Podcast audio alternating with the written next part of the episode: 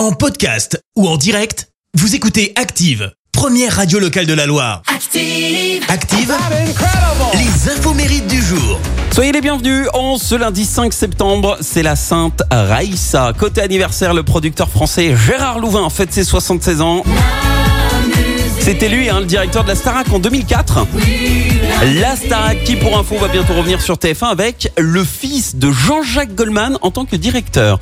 C'est également l'anniversaire de celle qui dessine des collections de lingerie très sexy et féminine, la grande couturière française Chantal Thomas.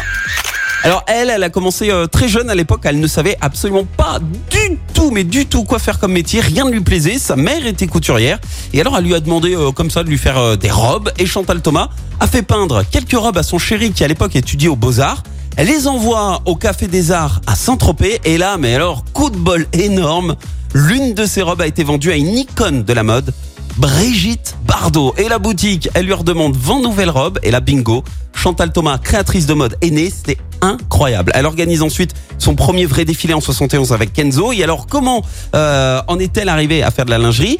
Eh bien, il faut savoir qu'elle faisait partie euh, d'une génération no bras qui ne portait pas de soutien-gorge. Et un jour, elle s'est dit, tiens, euh, si je me dessinais un soutien-gorge? Eh ben, ni une ni deux. Elle trouve un petit fabricant pas très loin de chez nous, un fabricant de lingerie lyonnais.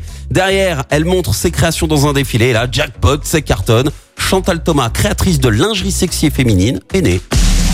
La citation du jour. Allez, ce matin, je vous ai choisi la citation de l'écrivain et dessinateur humoristique français François Cavana. Écoutez. Même les plus cons ont leur jour de gloire. Leur anniversaire.